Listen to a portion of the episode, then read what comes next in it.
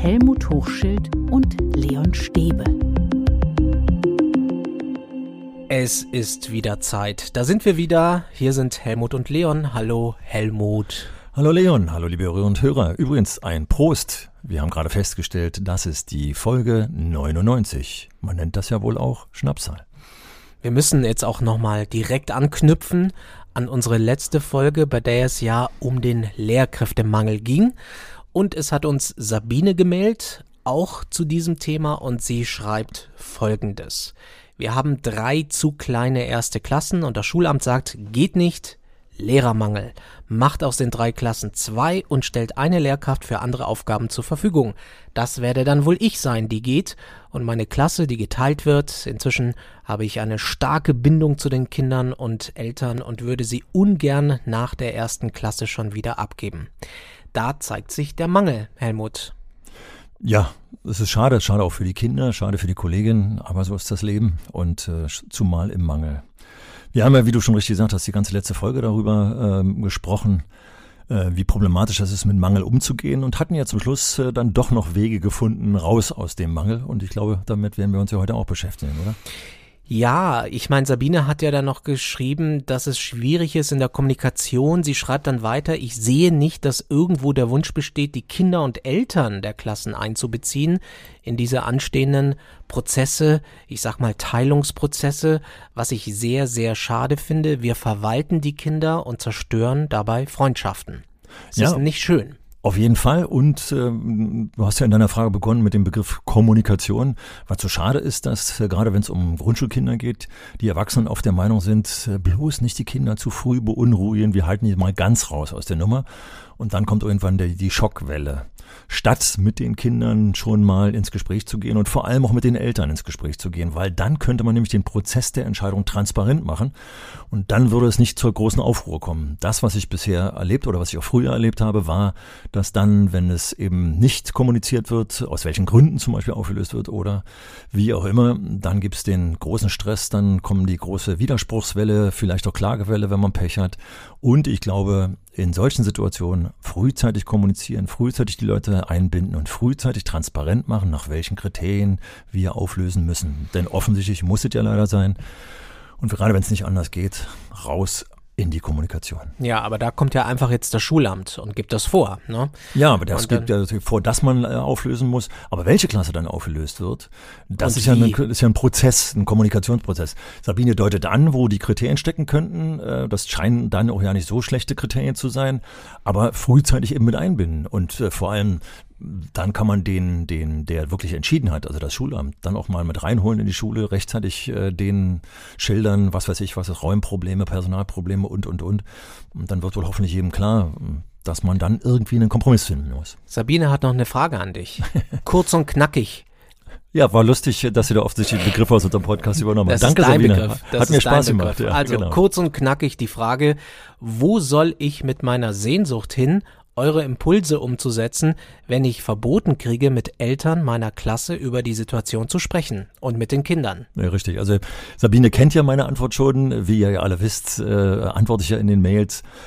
Äh, Wobei ich gar nicht genau weiß, äh, ob ich die unpädagogische Art des Verbotes äh, so explizit in der Mail benannt habe. Also ich finde sowieso schon mal ein Ding, wenn man also irgendwas verbietet. Zumal auf der Grundlage, die ich gerade benannt habe, dass Kommunikation, eine sinnvolle Kommunikation, eine abgesprochene Kommunikation sowieso besser ist. Und auf der anderen Seite hatte sie ja noch ein paar andere Details geschrieben, die klar machten, dass ich dann schon gesagt habe, in so einer Schule hätte ich auch keine Lust, lange zu arbeiten und deswegen einfach auf die Suche zu gehen nach einer anderen Schule, wo man tatsächlich mit einer guten pädagogischen Kommunikation Schulalltag betreiben kann. Ja, da scheint das auch im Kollegium irgendwie ein bisschen eben, zu knirschen und ja. da kommt es auch auf die Schulleitung drauf an. Genau. Und da sind wir beim Thema ja. Schulleitung. Es hat eine Umfrage gegeben vom Cornelsen Verlag, eine Schulleitungsstudie. Es wurden Schulleitungen befragt und die Ergebnisse sind wirklich bemerkenswert, mhm. weil sie eigentlich das aussagen, was wir hier in fast 100 Folgen eigentlich schon die ganze Zeit rauf und runter erzählen. Ja, und deswegen hattest du ja bei der Themenfindung, können wir ruhig mal ein bisschen transparent machen. Ja, ich frage mal Helmut, weil ich mich für das, was du da gefunden hattest, du hast den Link äh, zu dieser Studie gefunden, ich mich sofort für diesen Link begeisterte Und dann fragtest du, ja, was nehmen denn die Hörer raus? Und jetzt hört gut zu, liebe Hörerinnen und Hörer, was ich dachte, was ihr jetzt rausnehmt. Das ist genau der Punkt, dass wir uns ja eigentlich einig sind, die, die uns lange hören, dass Schule verändert werden muss. Und ich finde, dass es immer total wichtig ist, dass man Argumente hat. Und eine solche Studie, dass auch Schulleitungen, also hier sozusagen schon eine Hierarchiestufe am oberen Ende äh, innerhalb der Schule, wenn die befragt werden, dass die Mehrheit, und wir kommen ja gleich zu den Zahlen, da ganz bestimmte Sachen, dann hat man wieder einen, ein Argument mehr, Veränderung anzustoßen, finde ich. Und deswegen finde ich das so gut, dass wir das heute aufgreifen und nochmal den Blick darauf werfen, dass trotz der Mangelsituation wir hier auch die Wünsche von Schulleitungen erfüllen würden, wenn wir uns verändern.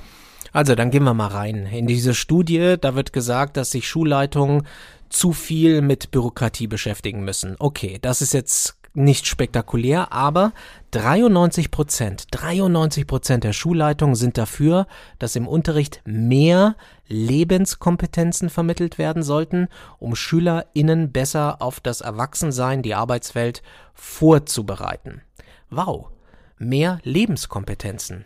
Ich glaube, wir reden immer von äh, Gesellschaftsrelevanz äh, von Unterricht. Äh, und das ist genau doch der Punkt. Also da, wenn ich da ganz kurz erstmal reingehe, da werden wir nachher bestimmt nochmal ausführlicher reingehen, dann sage ich, die wollen eben tatsächlich Unterricht verändern, Inhalte verändern, Schulentwicklung betreiben, indem man hier wirklich den Unterricht äh, oder den Bildungsprozess verändert. Ich will aber trotzdem auch nochmal auf die Bürokratie kurz eingehen, die du ja eben noch genannt hast. Da ist mir total wichtig, ich habe von einem Kollegen das mal gelernt, als ich selber noch in der Schulleitung war, der gesagt hat, äh, wir müssen ja oftmals Fragen mehrfach beantworten. Da ja in allen Bundesländern immer einerseits der Schulträger, bei uns in Berlin ist das der Bezirk, Bezirk oder die Gemeinde ist es, was von uns will, aber auf der anderen Seite ist es dann auch oftmals die Bildungsverwaltung, die in der, äh, in der Regierung sitzt, bei uns im Senat sitzt, die wollen auch noch was. Und der hat gesagt, wenn er zum Beispiel Formulare bekommen hat, die er ausgefüllt hat für einen der beiden, und die anderen wollen das auch nochmal, dann nimmt er das gleiche Formular. Also kurz und knackig wieder, um den Begriff gleich nochmal zu verwenden. Wir sollten schon auch selber nochmal prüfen, ob wir jedes Formular, was wir bekommen, ausfüllen müssen oder ob wir nicht ein Formular, was wir schon mal ausgefüllt haben, auf den Kopierer legen oder wenn wir gar der Meinung sind, und da kann ich mich auch noch an meine Zeit als Schulleitung erinnern, dass das eine völlig schwachsinnige Frage ist, dass also die Frage alleine schon so gestellt ist, dass man aus der Antwort äh, nichts äh, erreichen kann, dass man das dann auch mal verweigert. Das ist das eine. Und das andere ist, äh, dass man versucht tatsächlich äh, die nächste Hierarchieschicht überhalb der Schule dafür zu gewinnen, dass man sagt, vertraut uns doch einfach mal mehr, dass wir nicht für jeden Cent, den wir ausgeben wollen, nochmal ein Formular ausfüllen müssen. Das ist ja auch ein Haufen Bürokratie. Also, dass man hier mal versucht, Bürokratie zu hinterfragen und vielleicht schafft man es an der einen oder anderen Stelle mit einer direkten Kommunikation zu abzuschaffen. Aber für zu wichtig, entschlacken. Richtig. Okay, aber jetzt reden wir über das Leben. Genau. Und nicht über die Bürokratie, sondern über Lebenskompetenzen. Also da steckt natürlich schon dahinter, dass die Schulleitungen sagen, wir haben bisher nicht so die Lebenskompetenzen vermittelt. Naja, wir haben Wenn Sie sagen, 93 Prozent der Schulleitungen sind dafür, dass im Unterricht mehr Lebenskompetenzen vermittelt werden. Und damit würde ich sagen, fast Treffer versenkt im Sinne von, äh, äh, das ist genau das, was wir gesagt haben, äh, nämlich, äh, dass wir sagen, dieses Vorratswissen, theoretisch und abgehoben aus den äh, Büchern, aus den Schulbüchern, das ist nicht das, was wir wirklich brauchen. Sondern wir müssen tatsächlich rausdenken aus der Schule, das Leben in die Schule reinholen und dann haben wir tatsächlich diese Lebenskompetenzen. Was sind denn für dich Lebenskompetenzen? Also abgesehen, also damit wir erstmal klarlegen, jeder muss lesen, rechnen und schreiben können. Also das sind die Grundlagenkompetenzen. Übrigens auch ganz wichtig, das klingt banal, wenn ich das sage. Also die Hörerinnen und Hörer, die wissen, äh, dass man mit Schülerinnen und Schülern, die zum Beispiel auch Lernprobleme haben oder ein soziales Umfeld haben, was zum Beispiel nicht sprachlich geprägt ist oder sowas, dass, dass die zum Beispiel noch teilweise in der achten und neunten Klasse noch nicht vernünftig lesen können oder die Grundrechenarten nicht beherrschen. Und die beherrschen sie unter anderem auch nicht in der Mathematik, weil wir plötzlich mit denen Gleichungsumformungen betreiben, statt die Grundrechenarten zu trainieren. Also diese Banalität, lesen, rechnen, schreiben müssen können, die müssen wir auch nochmal durchdenken. Und das andere ist eben, dass wir ja immer darüber gesprochen haben, dass man, wenn es Probleme gibt, einen Weg zur Problemlösung findet. Und zwar möglichst selbstständig und dass man das Problem äh, und die Problemlösung im Auge behält und dass man lernt, dass Probleme am besten, wenn man sie nicht alleine lösen kann, in der Kommunikation und Kooperation mit anderen zu lösen sind. Also Kommunikations- und Kooperationskompetenzen, soziale Kompetenzen sind Lebenskompetenzen, die dringend nötig sind. Das wissen wir im Berufsleben auch. Also wenn du in deiner Redaktion äh, mit anderen Leuten eine Sendung planst, dann ist es doch auch sinnvoll, tatsächlich ins Gespräch zu gehen, oder? Und ihr setzt euch, glaube ich, auch nach der Sendung nochmal zusammen, richtig? Wir sitzen und stehen die ganze Zeit zusammen und kommunizieren richtig. ständig ja. Um die Qualität zu verbessern. Absolut. Und hier geht es auch um Qualitätsverbesserung von Unterricht. Die Schulleitungen sagen darüber hinaus, besonders wichtig sind die Themen digitale Bildung und Mündigkeit, das sagen 92 Prozent, Gesundheit und Ernährung 90 Prozent und Demokratie 88 Prozent. Das klingt alles so ja. unwirklich, weil sie, sie, sie wollen das alles, aber da mhm. sind wir natürlich jetzt noch nicht. Ja, und ich glaube, dass eben das Problem ist, was wir auch in vielen Podcasts angesprochen haben, dass wir uns bremsen lassen durch dieses lebensunwirkliche was wir vermitteln. Also die Inhalte, die eigentlich nicht von Interesse sind. Der Geschichtsunterricht, der sich ewig in der französischen Revolution aufhält und, und, und, ohne die Bezüge zur Lebensrealität zu setzen. Und deswegen ist es so wichtig, dass, glaube ich, auch Schulleitungen eigentlich erkennen, was nötig ist. Und das scheint mir das Problem zu sein. Und das unterscheidet vielleicht, ich mach's mal etwas kurz und vielleicht problematisch, zwischen guter und äh, schlechter Schulleitung oder sage ich vielleicht besser zwischen mutiger Schulleitung und Schulleitung, die sich äh, von dem bürokratischen, dem amtlichen Korsett äh, einzwängen lässt dass man sagt, also wenn ich das wirklich will, dann muss ich es umsetzen. Meine Vermutung ist, dass etliche, die hier gesagt haben, was sie wollen, aber bei der nächsten Frage sagen würden, die ist nicht gestellt worden in der Studie, ich sehe nur leider noch nicht den Weg, wie ich das machen soll. Ich habe zu viele äh, Grenzen gesteckt. Und das Schöne ist ja, dass wir in unserem Podcast, äh, Leon, da wirst du ja auch noch mal Revue passieren lassen, wenn wir zum Beispiel über die digitale Bildung gesprochen haben dass wir den Mangel gesehen haben, dass Digitalität in der Schule noch zu selten vorhanden ist. Deswegen haben wir zum Beispiel in Folge 40 äh, rein in die digitale Zukunft oder die Folge 44 äh, mit dem Smartphone unterrichten, also das, was vorhanden ist, tatsächlich zu machen. Und deswegen finde ich nochmal, ist hier diese Sendung heute, die wir hier aufnehmen, nochmal der, der Punkt zu sagen, auch Schulleitung wollen's und wir können nochmal kurz Revue passieren lassen, was haben wir eigentlich dazu gesagt? Demokratiebildung. Wir haben eine ganze Folge zur Demokratiebildung gemacht, äh, die letztendlich auch was mit Partizipation zu tun hat das war die Folge 83, oder als wir die Jugendlichen da hatten und die Überschrift der Folge hieß, fragt doch mal die Jugendlichen. Also da steckt der Kern drin, also will sagen, dass wir dazu Angebote gemacht haben und äh, letztendlich sind das auch die Angebote, die ihr sofort nutzen könnt, äh, wenn ihr diese Argumente hört, zu sagen, ja, ich gehe jetzt mal rein in die Schule und mache mal klar, ich will hier partizipieren, ich will etwas verändern. Ich bin nicht der Einzige. Cornelissen sagt, die Schulleitung, die wir befragt haben, wollen es auch.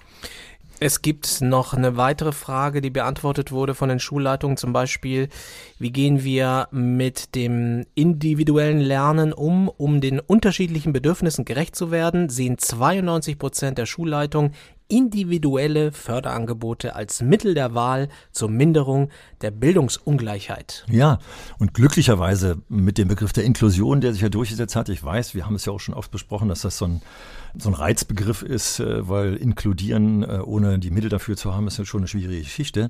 Seitdem begreifen wir ja, dass wir nicht mehr für alle das Gleiche machen müssen, um Chancengleichheit zu schaffen, sondern dass wir individualisieren müssen. Das, was übrigens, da kommen wir wieder bei dem Alltagsrelevanten äh, oder bei den Lebenskompetenzen an, ich muss meine Probleme auch individuell oder Tag für Tag verändern, wenn ich es nicht individuell mache, sondern mit einer Firma, in einer Gruppe mache oder so. Die verändern sich immer wieder und darauf muss ich mich einlassen können. Und deswegen haben wir zum Beispiel, äh, wenn wir gesagt haben, Mut zur Verantwortung, das heißt also, das war die Folge 34, äh, da weiß ich noch ziemlich genau, dass wir gesagt haben, wenn die Jugendlichen, die Kinder, die Schüler selbst Verantwortung übernehmen, dann wird automatisch individualisiert. Oder äh, eine letzte Folge, die ich noch benennen will, weil sie dazu passt wie die Faust aufs Auge, die Folge 14, da ging es über jahrgangsübergreifenden Unterricht. Und wir haben mal in der Pandemiezeit auch noch mal eine Folge zum selbstständigen Lernen gemacht. Wenn ich das beachte, also unterschiedliche Jahrgänge unterrichten, dann wird es automatisch individuell. Und selbstständig ist sowieso individuell, weil jeder selbst ja seine Wege geht. Ich muss nur Offenheit dafür schaffen.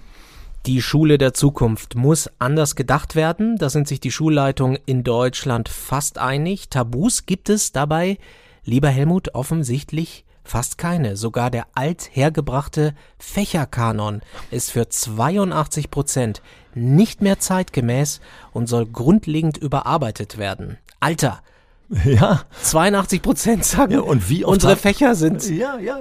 irgendwie und, falsch gestrickt. Richtig. Und wie oft haben wir gesagt, dass Neurowissenschaftler das genau bestätigen würden, wir brauchen, wir haben keine Fächergliederung im Gehirn. Wir würden viel besser lernen, weil alles vernetzt wäre. Und wenn dann dazu noch gehört, äh, das kommt ja auch in der ähm, Studie, glaube ich, ziemlich in der Nähe auch vor, das Wort Interessen geleitet. Also wenn wir viel häufiger die Jugendlichen mal fragen würden, was sie eigentlich interessiert, dann werden wir merken, dass wir projektorientiert plötzlich unterrichten müssen. Und jeder weiß, dass projektorientierter Unterricht in der Regel nicht innerhalb eines Faches stattfindet, sondern fächerverbindend, fächerübergreifend stattfindet. Also die Lösung haben wir hier in 99 Podcasts gebracht. Und jetzt haben wir eben, hören wir nochmal, dass Schulleitungen das auch wollen. Also liebe Hörerinnen und Hörer, wenn ihr keine eigene Schulleitung in eurer Schule habt, die das auch will, dann habt ihr jetzt hier eine Argumentationsbasis zu sagen, äh, Leon, du wirst ja den, die Studie verlinken. Schaut rein und äh, macht euren Schulleitungen Feuer unterm Hintern. Dir hüpft richtig das Herz ja. bei dieser Studie, ja. weil sie dir so 100% recht gibt. Ja, weil wir immer wieder, wir haben ja mal angefangen äh, vor, vor 99 Podcasts, dass wir gesagt haben, äh, wir wollen auch so ein bisschen wissenschaftsorientiert sein. Äh, da haben wir dann die, die Neurowissenschaftler genannt, äh, die Bildungstheoretiker genannt und, und, und. Aber wir sind dann doch in die Erfahrung immer wieder reingerutscht. Und jetzt sehen wir hier nochmal, wieder basiert auf einer Studie, dass die Praktiker dies eigentlich wollen umso mehr müssen wir jetzt sagen, wir müssen mal irgendwann einen Weg finden, dass wir doch wirklich umsetzen. Wollen, wollen, alle wollen's. Ja, aber und es geht, wir können auch. Ja, das muss man dann sehen, wie man das dann umsetzt. Mhm. Hängt dann schon vom Team dann ab. Ne? Jetzt schauen wir noch mal, ich habe noch ein paar Zahlen. Äh, es gibt eine klare Tendenz zu einer stärkeren inhaltlichen und fächerübergreifenden Verflechtung von Unterrichtsinhalten. Jede zweite Schulleitung 51 Prozent nennt projektorientiertes Arbeiten als Zielmodell. Ja. Und das Schöne ist, dass auch wirklich in ganz vielen Schulen tatsächlich ja auch vereinzelt mit Projekten gearbeitet wird. Die meisten Schulen haben ihre normale Fächergliederung und machen dann Projektwochen oder haben einen Tag in der Woche, wo sie vier Stunden Projekte äh, durchführen und die restlichen Stunden sind dann nach Fächergliederung. Meine Hoffnung wäre, dass diesen Veränderungswillen, den wir jetzt auch durch die ganzen Krisen haben, wirklich mal dadurch dazu nutzen, dass wir mal überlegen, wo lernen die Jugendlichen eigentlich besser? Zum Beispiel ein Kriterium wäre, wo habe ich weniger Disziplinprobleme? Disziplinprobleme ist ein, ein klares Zeichen, ist es interessengeleitet oder nicht. Und meine Erfahrung ist jedenfalls die, und ich höre das auch aus den Schulen, in denen ich immer noch bin, da wo projektartig und fächerübergreifend gearbeitet wird, arbeiten die viel motivierter, weil es nämlich um eine Problemlösung geht, geht die eben nicht in einem Fach drin steckt, sondern fächerübergreifend ist. Mit also meinen, ran. Mit meinen Disziplinproblemen musstest du auch die letzten zwei Jahre hart kämpfen. Echt? Ich schau mal weiter. Wenn Schule in Zukunft mehr sein soll als eine reine Bildungsstätte, bedeutet das aus Sicht der Schulleitung umfassende Veränderung. Zwei von drei Schulleitungen sehen multiprofessionelle Teams, also die Einbindung von Mitarbeitenden aus den Bereichen wie zum Beispiel der Sozialpädagogik als eines der wichtigsten Elemente für die Weiterentwicklung der Schulen. Ein Grund, Schule muss immer häufiger auffangen, was an erzieherischer Arbeit zu Hause nicht mehr geleistet werden kann. Auch das haben wir vielleicht nicht in allen der 99 Podcasts gepredigt, dass viel zu wenig gesehen wird, dass in allen Schulgesetzen steht, dass dort eben Wissen vermittelt und erzogen werden soll. Der Schwerpunkt liegt bei vielen Lehrkräften, vor allem, ich sage das mal hier so ein bisschen, ich hoffe, die Gymnasiallehrer fühlen sich nicht zu doll zurückgesetzt, aber im Gymnasium wird das Erziehen oftmals ganz vergessen in einigen Bereichen. Ja, da wird häufig gesagt, muss ich das jetzt auch noch machen? Ja, ja bin genau, ich jetzt genau. auch noch dafür, dafür sind die Eltern zuständig. Genau. Ja, genau, genau.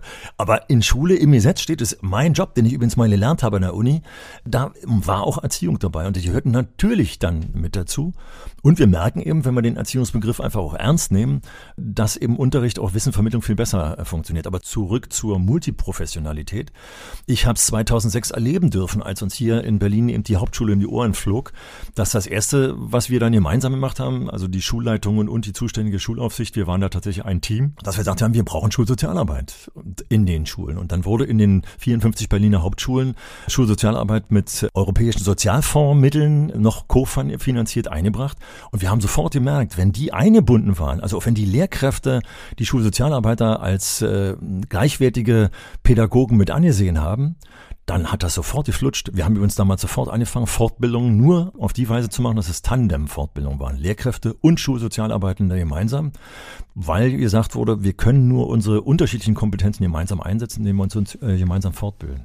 Also Multiprofessionalität ist gut. Ich will noch ein Beispiel sagen, weil fast alle Grundschulen, zumindest in den Städten, mit Erzieherinnen und Erziehern zusammenarbeiten, die dann oftmals für den Nachmittagsbereich zuständig sind und äh, am Vormittag wird Wissen vermittelt.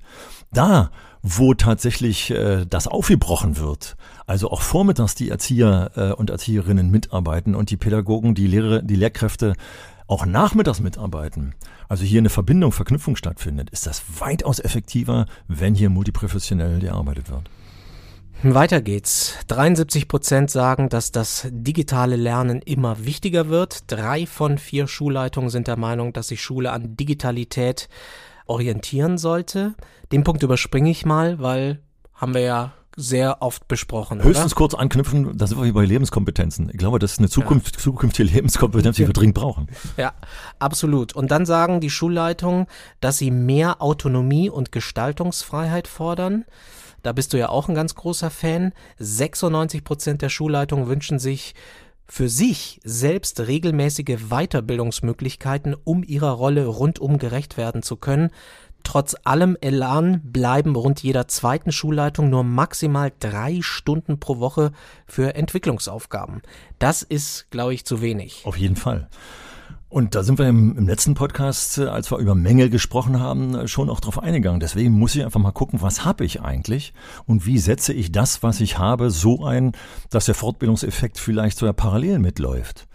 Also wie kann ich im Unterricht äh, zum Beispiel Verknüpfungen von Lehrkräften, von Pädagogen so gestalten, dass die voneinander lernen. Also für mich ist ja sowieso die beste Art von Fortbildung, dass man sich mit Praktikern vernetzt.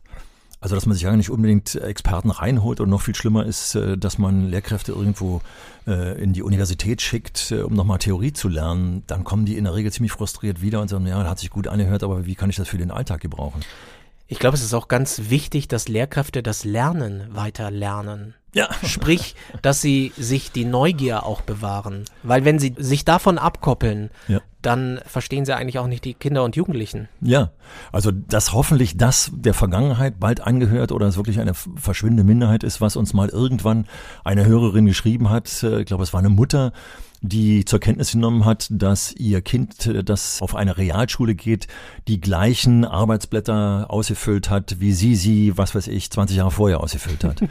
das gibt es, das gab es, aber ich hoffe, dass es das immer seltener gibt, weil wir tatsächlich den, den sich so schnell verändernden Prozess äh, unserer Gesellschaft, unseres Alltages, den müssen wir in die Schule holen und deswegen muss sich auch Unterricht ganz schnell verändern. Ach, Helmut, da, da du gerade am Überlegen bist, will ich nochmal kurz anhaken. Du hast vorhin was von Team erzählt. Bei der letzten Frage hast du das gleich äh, noch mit in die ein. Äh, das ist übrigens die Lösung par excellence. Also das geht bei der Schulleitung los. Schulleitung im Team äh, zu arbeiten. Ihr müsst in den Schulen Veränderungsteams, äh, Planungsteams bilden. Ich weiß, dass viele von euch sagen, ja, wann habe ich, soll ich mir aber die Zeit nehmen. Ich muss äh, plane am besten meinen Unterricht, wenn ich alleine da sitze ihr geht in der Suppe ein, wenn ihr das macht. Setzt euch mit anderen Leuten zusammen, versucht die äh, Schulleitung zu infiltrieren, äh, dass äh, es offene Schulleitungen gibt. Nur so funktionieren Veränderungsprozesse aus meiner Sicht. So viel zum Thema Team, weil du das nochmal vorhin in die Frage eingeflochten hast. Ich habe vorhin so gestöhnt, weil ich sage, eigentlich wissen wir alles. eigentlich wissen wir alles. Wir haben eigentlich überhaupt kein Analyseproblem mehr, sondern wir haben ein Umsetzungsproblem. Richtig. Und da müssen wir ansetzen. Wir haben, wir, wir haben ein Problem beim Umsetzen. Richtig. Und da setzen wir an die letzte Zahl, die du erwähnt hast, äh, an, dass äh, die Schulleitungen sich wünschen, mehr Gestaltungsfreiheit zu haben. Und ich kann sagen, nehmt sie euch einfach. Also wir hatten das Glück, wir Hauptschulleiter damals in Berlin, dass wir so ein kleiner, so eine kleine Restschule waren. Da hat, haben die, die Schulaufsicht und die anderen haben immer gesagt, Hauptsache es funktioniert und die haben da einigermaßen Ruhe im Karton. Aber da haben wir uns die Gestaltungsmöglichkeiten genommen und haben zum Beispiel diesen fächerübergreifenden Unterricht, haben die Schülerfirmen eingeführt, haben den Unterrichtstakt, den 45-Minuten-Takt aufgebrochen. Da weiß ich noch, dass Arbeitslehrerunterricht, unsere Schülerfirmen, die haben dann vier- bis sechsstündig stattgefunden am Tag. In anderen Schulen, was soll ich denn sechs Stunden mit den Schülern machen? Aber wenn ich vernünftige Aufgaben stelle, dann mach, also nehmt euch den Gestaltungsraum, wenn ihr nämlich zum Beispiel auch die Schulgesetze lest. Da steht alles drin. Wir sollen ja sogar projektorientierten Unterricht machen. Und den können wir nur machen, wenn wir aufbrechen. Ja, du weißt natürlich, dass es auch viele Bremsblöcke gibt. Eltern, Verwaltung, Schulbehörden, Schulämter, Schulministerien. Ja. Es gibt so viele Institutionen in diesem Land, die sagen, nope, ja. So nicht, aber, lieber Herr Hochschild. Aber wir haben eben auch die große Unzufriedenheit und die sollten wir jetzt mal bitte als äh, großen, äh, großen Beschleuniger nehmen. Wie, wie bist du genannt worden letztens in einer Mail? Du, du bist. Oder wir sind genannt worden? Äh, äh ich glaube, Sabine hatte das gesagt, weil nicht sie die Auftriebsbubble, sondern was für eine Bubble sind wir? war oder Paragliding. Sie haben macht Paragliding ja. und sie hat davon gesprochen, dass wir Thermobubbles. Richtig, werden. weil wir Thermobubble, wir wollen beschleunigen den Auftrieb ab in die Höhen. Sie hat beschrieben, wie sie so hochgekommen ist, dass sie die Alpen gesehen hat und so ähnliche Geschichten. Lasst Ja, euch auftreiben. ja, Nutzt ja. unseren Podcast als Bubble. Wir sehen, wir spüren, wir merken es, es muss sich was verändern. Wir wissen sogar, in welche Richtung es sich verändern muss, aber irgendwo ist viel zu oft auch mal eine Bremse drin. Oder wie Sabine zum Beispiel sagt, wo soll ich mit meiner Sehnsucht hin? Wenn sie das so sagt, wo soll ich mit meiner Sehnsucht hin? Wenn ich Schwierigkeiten habe, meine Sehnsucht auszuleben, dann hat das, ist es ja ein psychisches Problem. Ich will jetzt nicht sagen, geh zum Psychiater, sondern was ich sagen will, ist tatsächlich, die besten Therapiegespräche sind die Gespräche mit Kollegen, die die gleiche Sehnsucht haben. Und sich dann zusammenzutun, zu sagen, wie können wir unsere Träume oder zumindest einen Teil davon realisieren? Weil dann die Zufriedenheit zurückkommt. Dann ist das ausgebrannt, sein Gefühl wird zurückgedrängt. Also wir müssen einfach mehr Mut haben. Helmut ist übrigens mein Vorname. Helle muss er sein und Mut muss er Helmut, haben. Helmut fordert mehr Mut. Ja, und nochmal, also wir sind, haben ja heute diesen Podcast unter anderem auch deswegen gemacht, um nochmal so einen Überblick zu schaffen. Ich habe einige Podcast-Nummern äh, genannt. Äh, Und zwar habe ich das anhand der Zahlen, bin ich unsere Themen nochmal durchgegangen. Hört uns unseren Podcast nochmal an äh, zu bestimmten Themen, die euch, wo euch die Schuhe drücken. Und äh, hört einfach nochmal und macht euch eure eigenen Gedanken dazu. Vielleicht hört ihr sogar zusammen mit anderen. Wir verlinken diese Studie des Cornelsen Verlags auf jeden Fall auch in den Show Notes und die Ergebnisse dieser Studie könnt ihr da natürlich nachlesen. Ihr könnt alles nochmal nachgucken und du hast es ja gesagt, vielleicht könnt ihr eure Schulleitung ja drauf anstupsen, wenn ihr unzufrieden seid oder wenn ihr nicht wisst, wohin mit eurer Sehnsucht, da könnt ihr auf diese Studie verweisen, denn, lieber Helmut, so anonym sind sie dann alle sofort für Veränderung. Ja, ja. Und praktisch wäre eben schön, wenn er zum Beispiel mal reinschreibt, wir haben einen Podcast äh, zum Thema Schulleitung gemacht und mal euren Schulleiter, eure Schulleiterin animiert, äh, mal zu hören, was da drin steckt. Da steckt eben drin, macht doch mal das Team auf, lasst uns doch mal rein, lasst uns mitleiten, lasst uns partizipieren. Ja, ran an die Buletten. Und vielleicht als letztes fällt mir noch ein, äh, ich habe ja vorhin gesagt, man, man, man kann es auch, das haben wir ja auch gepredigt, es gibt die Leuchtturmschulen. Wir haben ja einige Namen hier auch in dem Podcast immer wieder genannt. Geht mal durch die Landschaft, schaut mal in eure, äh, in die Schulprofile eurer Nachbarschulen, ob ihr die Schulen findet, bei denen ihr sagt, oh Mensch, so würde ich es auch gerne haben. Und dann rein in die Schulen und holt euch die Praktiker aus den Schulen zu euch. Denn es gibt sie. Und die meisten wissen oder ahnen, was los ist, dass eben Schule mehr kann. Auf jeden Fall. Und ihr könnt uns gerne eine Nachricht schicken an info@schule-kann-mehr.de. Uns gibt's auf allen Podcast-Plattformen, bei Apple, bei Spotify und über alle anderen Apps. Lieber Helmut, es ist alles gesagt. Eigentlich, ja, mal schauen, was wir jetzt machen. Eigentlich könnten wir jetzt in Rente gehen, weil ich sitze dann irgendwo an der Adria, trink meinen Aperol, du sitzt in Bayern auf einer Almhütte, guckst den Vögeln beim Zwitschern zu Ja. und alle wissen doch jetzt, wie es läuft. Genau, und deswegen sind wir jetzt an dem Punkt, ihr merkt es schon, der Podcast war ja heute auch so ein bisschen der Podcast des Überblicks, dass wir uns überlegt haben, wir haben den nächsten Podcast, äh, die Nummer 100. Und dass wir bei der Nummer 100 erstmal einen Stopp machen wollen äh, und äh, mindestens eine Pause einlegen wollen. Deswegen haben wir euch aber trotzdem nochmal versucht zu animieren, macht weiter Werbung auch, wenn wir eine Pause einlegen für den Podcast, weil unsere Podcast-Folgen, die wir heute hier teilenmäßig teilweise genannt haben, ja immer wieder auch animieren wollen. Insofern, äh, ja, beim nächsten Mal werden wir dann sozusagen nochmal mit euch zusammen die Pause besprechen, die wir dann machen wollen. Wir wünschen euch eine gute Zeit, bleibt schön stabil, hört uns weiter zu, ihr könnt gerne nochmal alle Folgen quer hören. Ich bin Leon und sage Tschüss. Und ich bin der Helmut und sage Tschüss und in 14 Tagen hören wir uns dann noch ein letztes Mal wieder. Bis dahin. Ich freue mich drauf. Tschüss. Tschüss. Schule kann mehr. Der Podcast von Helmut Hochschild und Leon Stäbe.